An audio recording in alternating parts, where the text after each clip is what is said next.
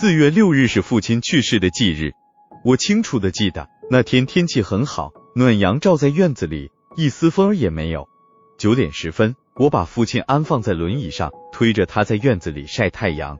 他蜷缩着瘦小的身子，微闭着眼睛，面无表情，一脸的无助与无奈。不一会儿，便传来了微弱的鼾声，然后仰天瞪着大眼睛，眼神无光，眼珠一动不动。我预感到父亲的大限到了。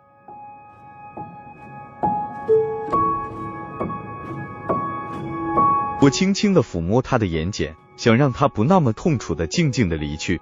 其实，从父亲鼓鼓的呆滞的眼珠里，我读懂了老父亲内心里有千万个不舍与不甘。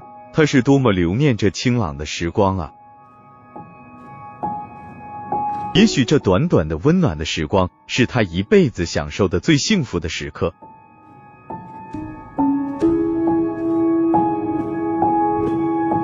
父亲出生于一个贫穷的农民家庭，幼年深得外婆家疼爱，资助他好不容易读完了高校。这在生活在解放前偏远乡村的孩子来说，其学历在当时算是屈指可数的了。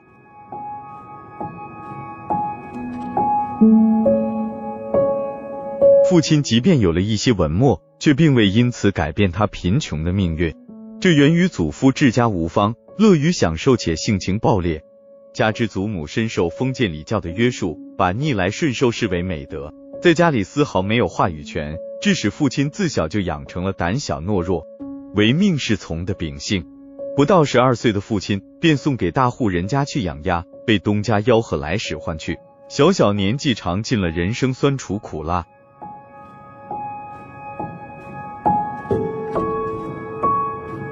这样的日子熬过了几年后。父亲也从一个不谙世事的少年，磨砺成了饱经风霜、勇挑家庭重担的青年。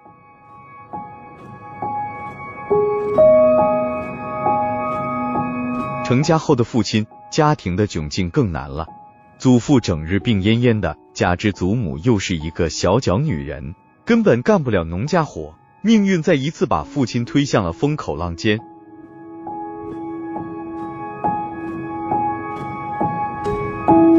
一九五六年，父亲绝迹带上新婚不久的妻子，挑着一担简单的家事，加入县里新成立的鸭业社及日后的国营畜牧场。自此，父亲的一生便与畜牧场深深的联系在一起，直至八十四岁终老。父亲的一生是清苦的一生，劳碌的一生，也曾有过喜悦，有过彷徨，更多的是以勤于劳作，忠于职守，老实本分。善思善为的优良品质示人，是一位受人尊敬的老好人。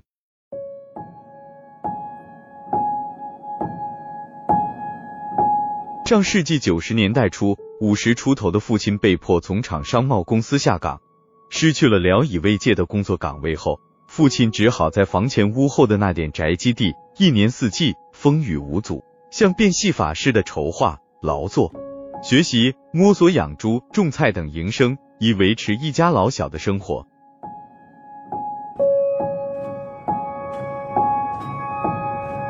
这样年复一年，日复一日的精心劳作，父亲的种菜、养猪等谋生本事日臻完美，成为全场有名的土里刨食的行家里手。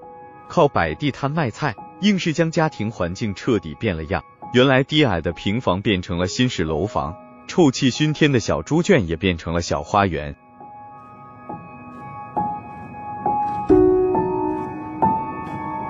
家庭建设越来越好了，本该颐养天年的父亲却走了，永远的离开了我们。一年来，我无时无刻不在想念他，特别是在夜深人静时，父亲那勤劳且不苟言笑的身影总是浮现在我的脑海里，让我难以入眠。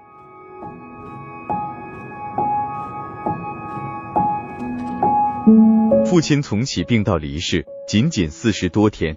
有人说这是父亲修得好，没有磨到自己，也没有害到家人。外人只是说说罢了，可听了这话，字字像针扎似的，让我钻心的痛。父亲一生与世无争，性情温和，有什么心事总是憋在心里，不善与人交流。父亲真像一本无言的书，让儿女读不完，读不透。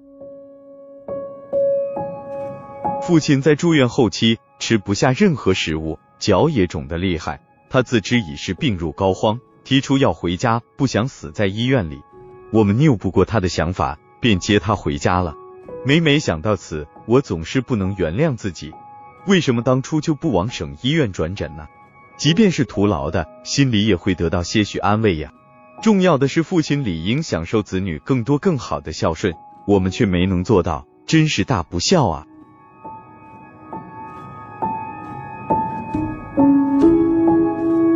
还有，父亲临终的那晚，要我们兄弟俩都不要走了。我感觉父亲还能支撑些日子，便让大弟回自己家休息，有我守护就够了。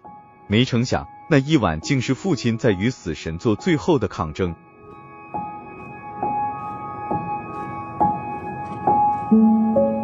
深夜两点十分，父亲的病全面发威，令他疼痛难忍。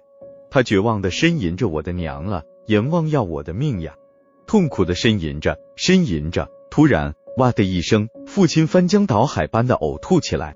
那哗隆隆的声响像春雷似的。从父亲的腹腔里喷涌而出，其实什么污秽物也没能吐出来，只有少许的液流汁，随同气流混成致命的声响传出。经过一番致命的折腾后，父亲的意志被彻底摧垮了，沉沉的昏睡着，昏睡不醒。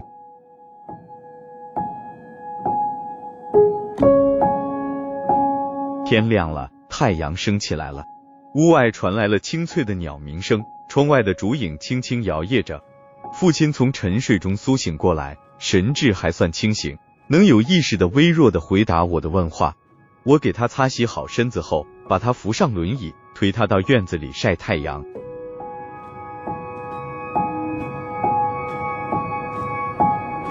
一圈，二圈，三圈，五圈。九点三十分十分，悲苦一生的父亲静静的走了，永远的离开了我们。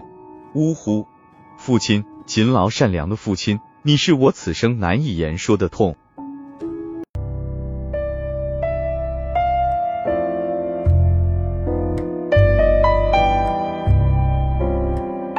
楚客怀念父亲，分享完了。